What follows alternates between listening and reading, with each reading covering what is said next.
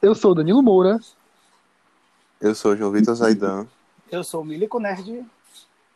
E esse não é mais o Mooncast. É, o Mooncast e os seus 19 comitês vão sempre morar nos nossos corações, mas agora ele abre as portas para o Globalcast. A gente vai continuar falando de política, história, questões nacionais, mas com uma vibe um tanto diferente agora. A gente vai seguir a ideia das colunas que são postadas no nosso Instagram, e inclusive se você não segue, pode ir lá, né, seguir arroba global1. E, bom... É, então vamos rebobinar, né? Então vamos rebobinar, né? E, é, e esse é o Globalcast, a sua dose semanal de cultura política internacional. Todo dia no Instagram e toda sexta às 18 horas aqui em podcast.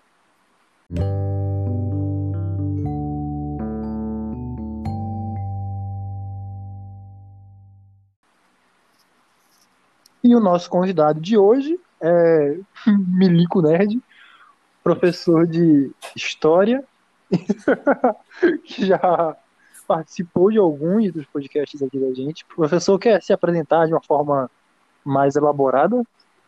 Não, não. Mais não. ocidental. Vamos, vamos tocando isso aqui, tá ótimo.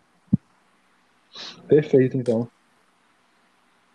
Bom, o nosso tema de hoje é, que eu deveria ter falado antes, né? Mas tudo bem. É, o nosso tema de hoje é baseado numa coluna que foi publicada no Instagram da Global Moon. Então, como o Danilo falou, se você não segue, mude esse fato, siga arroba Global Moon, que é relacionada aos acordos entre Israel, Bahrein e Emirados Árabes Unidos, coluna publicada originalmente em 17 de setembro de 2020, What's Going On. É, e é sobre isso que nós vamos discorrer hoje um pouco. A coluna ela tem uma limitação de espaço e do caráter, então hoje a gente vai dar mais vazão a, a esse tema. Bom, é, para entender, eu sempre falo isso, né? É, enfim, pensar sobre Israel, pensar sobre o significado de um acordo entre Israel e basicamente qualquer país, principalmente os que estão na região, é, é, é preciso entender o espaço especial que Israel ocupa no cenário internacional. Então, por exemplo, se o Brasil faz muitos acordos, assim, acordos simples com vários outros países, com a Índia, por exemplo, mas não tem uma relevância tão grande porque o Brasil é um país chato, sendo pouco acadêmico. Mas Israel não, um acordo que Israel faz com, como eu falei, qualquer país tem uma relevância muito grande porque Israel é um país que desde a sua fundação está em guerra. É, assim, eu acho que oficialmente, pelo direito internacional, não é guerra, porque a Palestina não é bem um país, tem essa. Enfim, ela é um país, mas por muito tempo não foi. Tem esse conflito entre se, se a Palestina é um país ou não. Mas, enfim, na prática, Israel, desde sempre, desde a sua fundação em 1948, está em guerra. É, e é um dos conflitos mais intensos do mundo. Por muito tempo foi, acho que, o mais intenso do mundo. Até hoje ele não tem uma resolução específica. Mas aí tá, né? Estamos caminhando para que haja uma, um fim, pelo menos momentâneo, do conflito. É, e aí eu não chamei de resolução porque. É, e aí isso eu não vi em lugar nenhum, isso foi uma, um pensamento meu.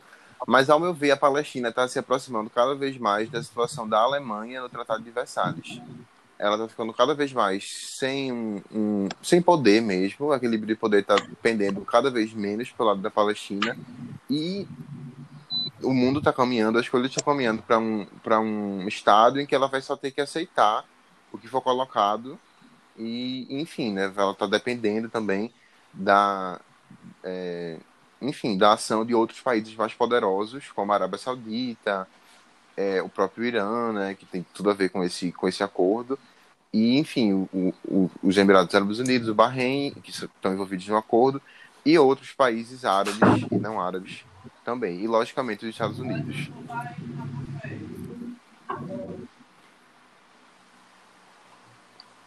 É, foi bom você ter falado da questão da, do direito internacional, só que você cometeu uma canelada, porque a última guerra, segundo o direito internacional que nós tivemos no mundo, foi a Segunda Guerra Mundial. Tá certo? Todos os, os outros conflitos que tivemos depois de, da Segunda Guerra não são considerados guerras. Por quê? Exatamente por conta, por conta do, do direito internacional dos conflitos armados. Entendeu? Então, é, segundo o próprio direito internacional, quando você declara guerra, você arca com as consequências disso. Então, você dizer que Israel, desde 1948, está em guerra, do ponto de vista do direito, do direito, de, do direito internacional de conflitos armados, isso não existe. Tá certo? Então, os Estados Unidos com a Coreia, não houve declaração de guerra. Com o Vietnã, idem. União Soviética com o Afeganistão, não houve declaração de guerra. Até porque se vocês se lembram, é, vocês já estudaram isso, né? Quando a Alemanha perdeu a Segunda Guerra, assim como a Primeira, ela arcou, né? O, o citou até aí o, o, Tratado de Versalhes, porque quando você declara guerra e você perde, você arca com as consequências disso e não é legal. Então, do ponto de vista do direito de conflitos armados, a última guerra que aconteceu no mundo foi a Segunda Guerra Mundial. Isso, tanto que eu, assim, é, dei ênfase ao na prática, porque até por causa que a Palestina não é, enfim, né, tem, não é um país estabelecido, não é membro das Nações Unidas, mas na prática, não, assim, não é como se Israel fosse um país pacífico, enfim, a própria existência de Israel está relacionada a ele, a um conflito, a ele está em conflito com, com o seu entorno, principalmente a Palestina. E a Palestina, idem, está em conflito com, com Israel. Só que, enfim, com o tempo as coisas foram mudando. O conflito ele surge no, no, no início da Guerra Fria, e aí ele, enfim, acontece durante toda a Guerra Fria. É, Israel, ele inicialmente é reconhecido pela União Soviética, mas depois isso muda, e até hoje em dia ele está do lado da, é, da OTAN e dos Estados Unidos. Inclusive, uma coisa curiosa é que na ONU ele faz parte do grupo que é dividido por grupos culturais. É, ele faz parte do grupo da Europa Ocidental, mesmo não estando nem na Europa nem no Ocidente, enfim, né? Essa, é, essa confusão entre política e cultura israelense, mas, enfim, do ponto de vista de alinhamento, é, é um aliado dos Estados Unidos. E a Palestina, como a maioria dos países árabes, é, se aliou à União Soviética assim, uma aliança meio que pragmática, já que Israel estava alinhado, depois de um tempo aos Estados Unidos, alinhado aos Estados Unidos, e isso seguiu até o fim da Guerra Fria, quando Israel continuou sendo aliado dos Estados Unidos, e aí a gente entra na Guerra ao Terror, que foi que, enfim, tem a questão da, é, do 11 de setembro e de tudo mais, que, mas mesmo antes disso, já, assim, já tinha um, um, uma disputa entre árabes, né, pessoas árabes e Estados Unidos, o Ocidente, mas com 11 de setembro isso é reafirmado, isso é, fica muito, muito mais claro e tudo mais. Aí, como eu falei, principalmente com a guerra ao terror, que gera todo um etnocentrismo, e eu não estou dizendo que por isso a gente vai dizer que terrorismo é ok, não é isso. Mas é inegável que a guerra ao terror é, teve também em, sua, em seu cerne etnocentrismo e um grande preconceito a toda e qualquer pessoa árabe. E a gente lembra que, enfim, terroristas não são uma nação, e sim são pessoas dentro de, enfim, outros povos, mas não é isso que a guerra ao terror prega. Então, dessa maneira, o povo árabe, o povo árabe é uma coisa meio assim preconceituosa de se dizer, né? Você homogeneizar pessoas, mas as pessoas árabes de maneira geral é, se distanciaram ainda mais dos Estados Unidos por uma questão mesmo de sobrevivência, né? Porque é, a política de Estado dos Estados Unidos, e de certa forma até hoje em dia, isso foi um pouco suavizado, mas até hoje em dia isso ocorre, significava é, ir contra a própria existência, talvez tenha exagerado um pouco, mas meio que era isso com relação a, a, a, aos árabes. Então, né, isso, houve um distanciamento, e aí você tem também o Irã, é, que não é árabe, lembrando, mas que tem ali uma proximidade, sendo, se, desde a Revolução Islâmica em 79, anti-americanista, e você tem, para entender esse acordo é essencial, você tem a ascensão de uma nova potência que é a China. É, como a antropóloga Rosana Pinheiro Machado fala, é, a China, por ser um Estado totalitário, uma ditadura, enfim, de partido único, ela pode é, fazer planos que duram décadas. Então, enfim, em governos democráticos existe o Estado, em, pelo menos em países que são mais consolidados, que, enfim, desenvolve políticas que são contínuas. Mas planos extremamente complexos, eles geralmente mudam com, conforme o governo, entre quatro ou oito anos. Enfim, não é possível você, por exemplo, ter um plano muito complexo com continuidade de 30 anos. Por exemplo, é muito mais difícil. O que na China é muito mais fácil porque o governo meio que não muda. Claro que assim, o foco pode mudar, a pessoa pode ter uma praxis um pouco diferente, mas o partido é o mesmo, as pessoas não tem uma renovação, não tem, não tem nada disso. Que você tem em países democráticos, é, majoritariamente ocidentais. Então, é, a partir ali da, do fim da Guerra Fria, a, a China, ela toma, ela tem bombas nucleares, isso é importante lembrar, mas ela fica mais retraída, mas aí com o governo de Xi Jinping, acho que em 2013 que começa, foi na década de 2010, é, que aí a China começa numa nova guinada, e aí o mais interessante é que a gente está vivendo isso, na verdade. É, a China, até pouco tempo, até coisa de dois anos, ela se abstinha em muitas votações do Conselho de Segurança, coisa que ela deixou de fazer. E não só no Conselho de Segurança. A China adotava uma. adotava, lembrando que esse passado é bastante recente, uma retórica é, de respeito ao direito internacional, de rogada, de país de desenvolvimento, de não sei o que está acontecendo, o que está sendo abandonado, é, conforme a ascensão da China. Então, por exemplo, a China, há acho que dois meses, um mês, ela impôs pela primeira vez, acredito eu, sanções unilaterais, algo que é, principalmente os Estados Unidos sempre fizeram muito, alguns de seus aliados, mas que a China e eu acho que países orientais, eu não tenho certeza, mas um país grande, assim, poderoso, nunca tinha feito. Ela impôs sanções retaliando também o que os Estados Unidos fizeram, sanções unilaterais, ela impôs a senadores republicanos. Então, isso tudo faz parte desse processo de afirmação da China é, enquanto país que não é mais aquele país que está sendo explorado pelos Estados Unidos, mas sim um país que tem condições de, é, de bater de frente né, com os Estados Unidos, de disputar e tudo mais. Isso se reflete em diversos aspectos, como o Oriente Médio, e o conflito Israel-Palestina, mas não só Israel-Palestina, principalmente no Irã. O Irã é um país que, desde, como eu falei, desde 79, da Revolução Islâmica, é um, um dos no caso, tem como seu maior adversário os Estados Unidos, isso é muito claro. É, tanto que o Irã ele é sancionado pelos Estados Unidos, se eu não me engano, eu acho que é, com certeza. É. E ele sofria sanções das Nações Unidas por causa é, do programa nuclear, mas aí você teve o acordo nuclear com o Irã e tudo mais.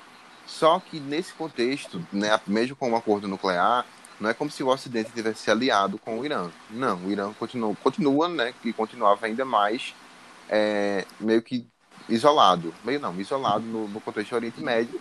E aí que entra a China. A China fechou acordos milionários, bilionários com o Irã, de investimento, inclusive no contexto do plano dele já da Rota da Seda, do Belt and Road Initiative. Então, essa aliança da China com o Irã é, é crucial para entender o contexto do acordo, dos acordos, né, que chamados acordos de Abraão, entre Emirados Árabes Unidos e o Bahrein, mediados pelos Estados Unidos. Uma coisa meio forçada, diria eu, por motivos eleitorais.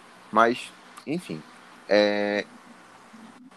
apesar de o conflito de Israel e Palestina não ser uma coisa super simples, não é uma dicotomia completa. Então, por exemplo, você tem a Arábia Saudita, que ao mesmo tempo que trabalha junto com Israel em alguns, em alguns conflitos, ela se posiciona bastante a favor da causa palestina, assim como a Turquia e outros países, apesar de a Palestina ter se visto traída com, esse, com, esse, com esses acordos. É, com o Irã, a questão é, é bastante diferente, e principalmente com o Irã se aliando com a China. É, então, e aí sim você tem uma postura um pouco mais, não tanto, mas um pouco mais dicotômica, é, que é de derrotar o Irã e a própria China, que agora está se associando é, ao. está se associando ao Irã. Então, é, nesse contexto é que surgem os acordos. É, então, mais do que você. Enfim, não é como se a Palestina tivesse sido completamente ignorada, embora ela tenha se sentido assim. Mas agora a Palestina não é o centro da questão. O centro da questão é o Irã. É você isolar para favorecer uma derrota do Irã, o que também significa atingir a China, já que a China tem, enfim, como eu falei, acordos e é um dos principais fiadores do Irã atualmente. Não, é, eu gostaria de acrescentar aqui, pessoal, a questão aí, como o Zaidan falou muito bem aí, basicamente zerou o assunto, mas eu, eu tenho lido muita gente diminuindo, tá certo, esse, esses acordos, né? Como eu falei antes, né? E, e, a, e, a, e, a, e as escusas são sempre as mesmas. Ah, porque Israel nunca esteve em guerra com o Bahrein. Israel nunca esteve em guerra com os Estados Unidos. Mas como eu citei anteriormente, a União Soviética nunca entrou em guerra com o Afeganistão, nem os Estados Unidos nunca entrou em guerra com o Iraque. Nem por isso, quando tivemos a paz nesses conflitos, isso foi minimizado, não é? A gente, a gente, a gente vê que, que isso é mais um passo, tá certo? Eu discordo, eu discordo do, do, do, do Zaidan, da premissa do Zaidan, quando ele fala a questão da, da situação da Palestina ser igual à Alemanha, essa premissa está completamente equivocada a partir do princípio de que, como ele mesmo disse, a Palestina nunca foi Estado, diferente da Alemanha. Tá certo? Inclusive, eu dou meu salário para ele se ele encontrar algum livro árabe falando dos palestinos na Judéia antes de 1948. Tá certo? Então, eu dou meu salário para ele se ele encontrar. Tá certo? Porque não tem tá certo? Infelizmente, os palestinos sempre foram considerados um povo menor dentro da própria Liga Árabe. Tá certo? E aí, e aí, se a gente for falar de Liga Árabe, aí já é outro podcast com mais duas horas aqui de discussão. Tá certo? Então a gente não pode minimizar, isso é importante, tá certo? O pensamento mandatório em Israel hoje é pelos dois estados, e isso é algo que mais cedo ou mais tarde com certeza vai acontecer. Apenas só dando um adendo Bom, final. Não, pode né? Porque tem toda essa questão, digamos assim, da minimização da importância desses acordos e tudo mais, mesmo que eles não tenham tido nunca entrado em guerra tecnicamente com Bahrein e Israel, mas enfim. Outra grande questão que entra nisso é porque isso está sendo utilizado pela máquina de propaganda do Netanyahu. Isso é, é, é, é algo absurdamente abordado e que você consegue vender isso de uma forma muito positiva. Você agregando uma importância além do que isso importa, além do necessário, você ganha popularidade, você, você constrói toda a ideia do Netanyahu de manter Israel segura, de que ele é um bom gestor, pai e tudo mais. Então, através desses acordos que eu concordo no ponto de dizer que eles eles, eles estão é, que eles não têm um valor tão grande, entendeu? Que eles são muito mais apenas por dizer, digamos assim, apenas por constatar, não, não existe uma verdadeira influência real no, na direta na, na política do Oriente Médio ali. É algo muito mais tipo sideway que fica. Então tu tá querendo dizer que a narrativa não importa nesse caso? Então, quando eu comparei a situação da Palestina à da Alemanha no Tratado de Versalhes, eu nem toquei assim. Enfim, essa discussão não é o tema, não é totalmente o tema do podcast, e a Palestina não é um país, enfim, a gente também não vai entrar nisso. Mas eu comparei não no fato de a Alemanha ser uma potência em ascensão e que, enfim, tem a questão das formas, não foi isso que eu quis dizer. Mas que a Alemanha, no Tratado de Versalhes, ela foi, tipo assim, é como se tivesse pegado a mão dela e assinado. Sim, porque Tem, ela, House of Cards, porque ela que perdeu dá pra, dá pra Ela você comparar. guerra, sim, porque ela perdeu a guerra. Não, então, porque ela perdeu a guerra. O que eu tô dizendo é que a Palestina também tá nessa mesma situação. Ela tá, ela tá cada vez perdendo o, o, o, o pouco poder de decisão que ela já tinha. E não vai demorar muito, que na verdade isso já está acontecendo de, de certo modo. Alguém chamado Israel e Estados Unidos pegar a mão dela e assinar e ela simplesmente teria de aceitar. Ela é um país. Isso não, já aconteceu, quase, né? O, o, o é, acordo isso está acontecendo. Israel e Estados Unidos sobre o futuro do Oriente Médio, sobre o futuro daquela área. Era literalmente isso. Eles fizeram um acordo sobre o futuro da Palestina sem consultar nenhuma autoridade palestina. Então, né? Sim, exatamente. E isso, sim, isso só não aconteceu totalmente, como eu falei, como a Alemanha no Tratado de Versalhes, porque ainda aí que tá, o que também é muito grave para a Palestina. A Palestina, ela meio que não tem mais autonomia. Assim, se ela tiver, é muito pouco. Porque ela tá dependendo de outros países. E assim, ninguém, geopolítica não é crise humanitária. Cada país segue os seus próprios interesses. Então, e aí é isso que está acontecendo. É, e aí também tem coisas que não são ditas, mas que aconteceram. O, o, os Emirados Árabes Unidos, oficialmente, a, a conversa que a troca foi. Os, os Emirados já conhecem Israel, começam relações diplomáticas e tal, bastante simbólico, de fato. Em troca, Israel cessa a anexação da Cisjordânia, definitivamente. Israel não fez isso. Israel disse que ia adiar e tal, mandou uma coisa ali meio, né? Não sei o que você está falando, Falosa. depois. É, mas não. É, mas não disse que não ia mais anexar. Ele só falou, ah, tá, depois a gente vê. Mas os Emirados Árabes Unidos agora vão poder ter acesso aos jatos F-35, se não me engano. É um sistema de, enfim, de defesa de caças aéreas dos Estados Unidos. Que isso não, né, não foi escrito, não foi dito, mas que isso por trás né, dos, dos, corredores do poder foi muito importante para o interesse dos Emirados Árabes Unidos. E lembrando que os Emirados Árabes Unidos estão num processo também de ascensão enquanto potência regional. Então, eles lançaram uma sonda em Marte. É, eles tinham um programa espacial, né? Como inclusive, no... inclusive foi o primeiro essa, programa espacial Exatamente. Inclusive, muitos desses estudos são feitos na, na NYU Abu Dhabi, né? Na Universidade de Nova York, no campus de Abu Dhabi. Só a nível de curiosidade. Uhum, que teve gente né, que visitou lá. Mas, é, exatamente. Então, o mero fato, inclusive, de existir um campus da NYU em Abu Dhabi, né? Porque será que não existe um em Brasília, mas existe em Abu Dhabi? Então, isso tudo significa muito para o para a ascensão dos Emirados. Os jatos também, do ponto de vista militar, porque inclusive eles estão envolvidos em guerras como na Líbia, no Iêmen, e também do ponto de vista simbólico político, porque isso mostra né? Onde, no meio de uma pandemia, a gente ia estar falando de, de, dos Emirados Árabes Unidos. É, eles também são muito conhecidos pelo setor terciário da economia, pelo turismo e tudo. Então, tudo isso também importa muito aos Emirados e ao Bahrein. Bahrein é um país com pouca inserção internacional, mas que também é muito importante no contexto é, da, enfim, do contexto pérsico e do contexto regional para é, esses países. Então, justamente, a Palestina, que já sempre teve um poder de decisão muito pequeno, está perdendo cada vez mais, sempre né, tá dependendo de outros países que também estão meio que descolando um pouco dessa causa. Ela diz que se sente traída. Enfim, essa vai ser a retórica dela, né? Claro, ela vai dizer do quê. Mas o fato é que os países estão cada vez mais perdendo. É, a questão palestina está perdendo cada vez mais valor geopolítico.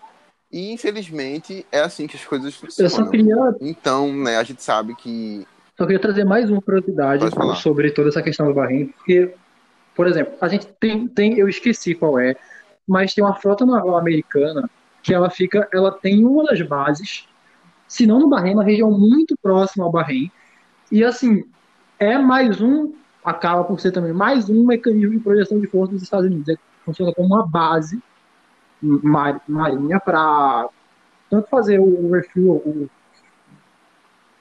pra, tanto para recarregar. Mas a questão é a seguinte: nós vamos ter sempre alguém. É, é, é, é assim que funciona. O poder ele é assim. Então, eu não sei se eu falei isso na sala para vocês com relação à internet, a discussão sobre quem seria a internet. Então, essa questão da frota no Oriente Médio é o seguinte: nós temos hoje três forças militares que têm condições de impor a sua vontade com relação a todo o resto que é Estados Unidos, Rússia e China. Então a questão é o que você prefere. Para que lado essa, essa é, é para que lado vai pender? Você prefere a China, como mesmo falou aqui, uma ditadura, né? A Rússia, que pelo amor de Deus, né? Temos a corrupção lá, eu acho que é tão igual a nossa. Ou os Estados Unidos, que com todas as suas imperfeições é uma democracia né?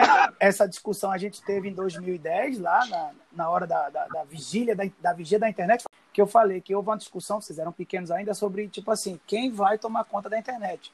E tinham três países que tinham condições de tomar conta da internet, né? Que é o, são os mesmos países até hoje. Que é a Rússia, a China e os Estados Unidos. Se alguém vai, vai, vai ficar vendo o que você posta na rede, se alguém vai ficar monitorando, quem você prefere que ele monitore? Entendeu? É uma escolha meio de Sofia, mas, como o Zaidan muito bem falou, o eu, mundo é assim. assim. Felizmente ou infelizmente. eu acho esse discurso de você tipo, precisa escolher, eu acho esse discurso, eu acho extremamente proselitista, é, porque, assim, as coisas, principalmente hoje em dia, são muito complexas. Então, não é porque a China é, primeiro, não é porque a China vai vigiar que o Brasil automaticamente, ou qualquer país, virar uma ditadura como a China. E outra coisa, do ponto de vista geopolítico, qualquer um dos três que vigiem, que muito provavelmente já vigiam, Eu não, é, eu enfim, não os interesses geopolíticos interesse se, se geopolítico, encontram. Não é porque. individual. Eu tô indo aí mais no micro ainda, mais no micro ainda. só- É, Só É, também para entrar nisso aí, os porque países onde. Os países que. Se for pela ideia de que ser vigiado pelos Estados Unidos garante a democracia, o Bahrein é uma monarquia que, inclusive, tem diversas aí é, denúncias de transgressões aos direitos humanos. Inclusive, fica aí o questionamento, porque tem uma base naval americana ali e os Estados Unidos não faz nada. Entretanto, com, como a gente já viu no início do ano, a coisa que os Estados Unidos fez mais rápido, com maior agilidade, foi ameaçar o Irã a partir das bases navais que ele tinha naquela região. Então fica literalmente só uma disputa de narrativa falha, porque no final os dois lados estão se aproveitando de governos ditatoriais que não são democráticos e que não respeitam essa liberdade individual. Então, no final de tudo, não é como se existisse um bonzinho. A gente pode tentar argumentar um possível menos pior, mas Sim, não como sempre. Não, não tem. Porque todo mundo tem seu Exatamente. interesse. Não, não tem No final de não, tudo-. Não tem. No final de tudo, o que a gente, o que a gente tem que fazer é que o Brasil demorou muito, para surpresa de ninguém, mas fez é fortalecer a. Isso não tem nada a ver com o tema do podcast, inclusive, vale lembrar.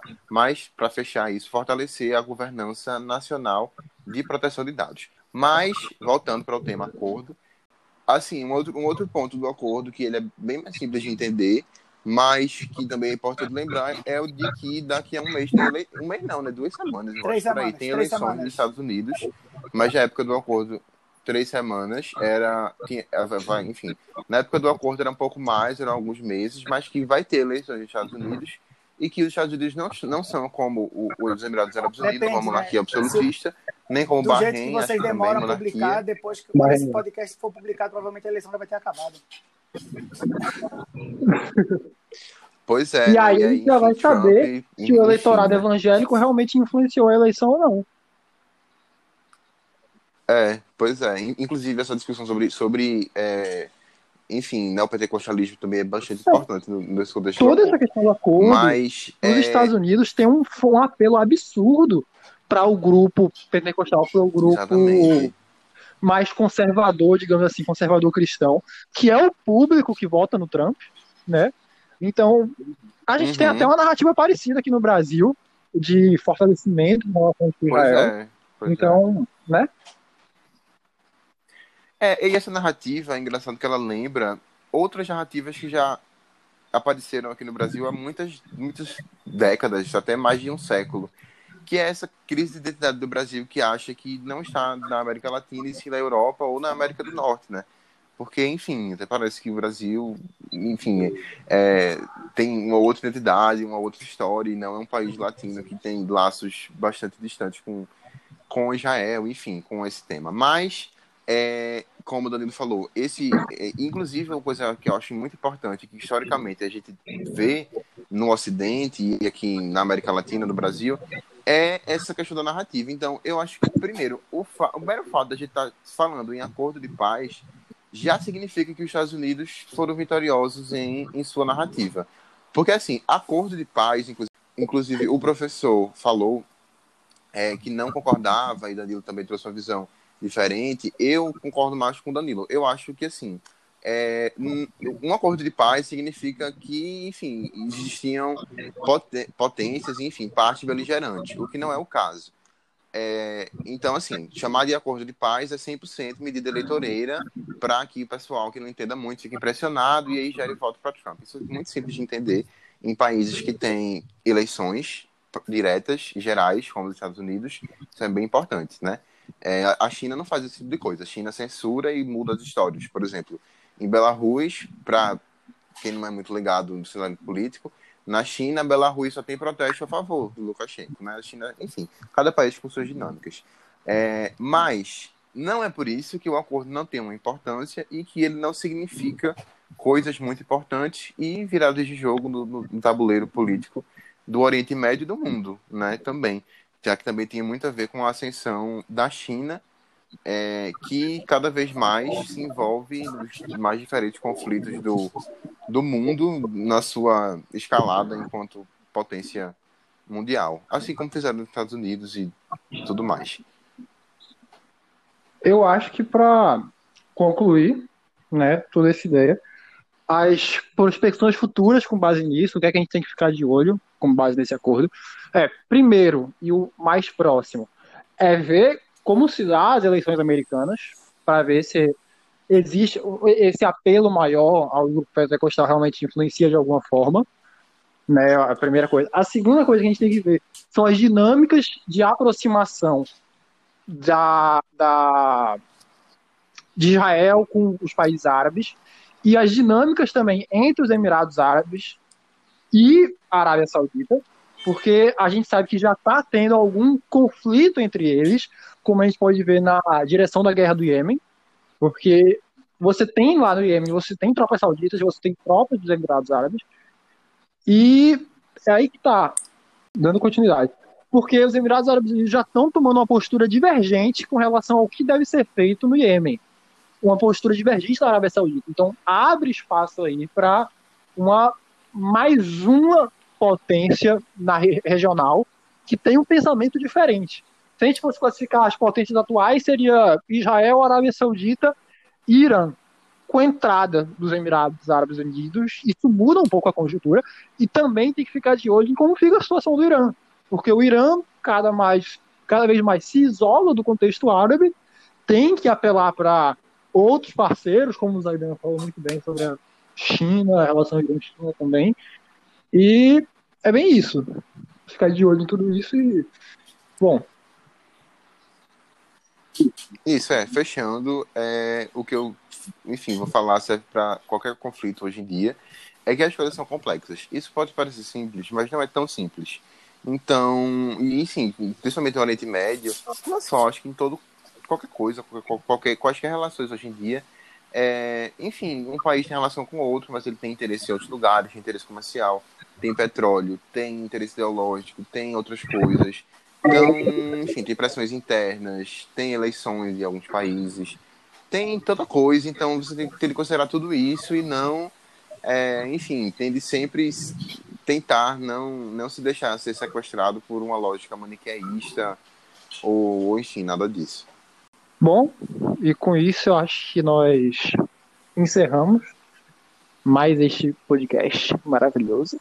É, agradecer ao professor, ao Milico Nerd, pela sua participação. Tamo aqui, junto. Né? Considerações finais, professor? Não, foi ótimo. Tava com saudade das. Pa parecia uma aula. Nossa. Tava com saudade disso. Oh. Parecia, teve todas as, as, as Zaidan, considerações finais? É, considerações finais. Esse podcast vai ser muito legal de editar. Né? A gente já, já tá vendo aí. Mas, enfim, é como eu falei antes, como o Dani também falou, sempre ter coisas a se pensar e a não se pensar quando você for analisar e entender esses conflitos. Ah. E é isso, divulgue e... o, o Globalcast agora, escute também os outros fazer... episódios. Só para fazer e, e é isso, gente. Ao Nick. Bom, então, até a próxima. Até mais.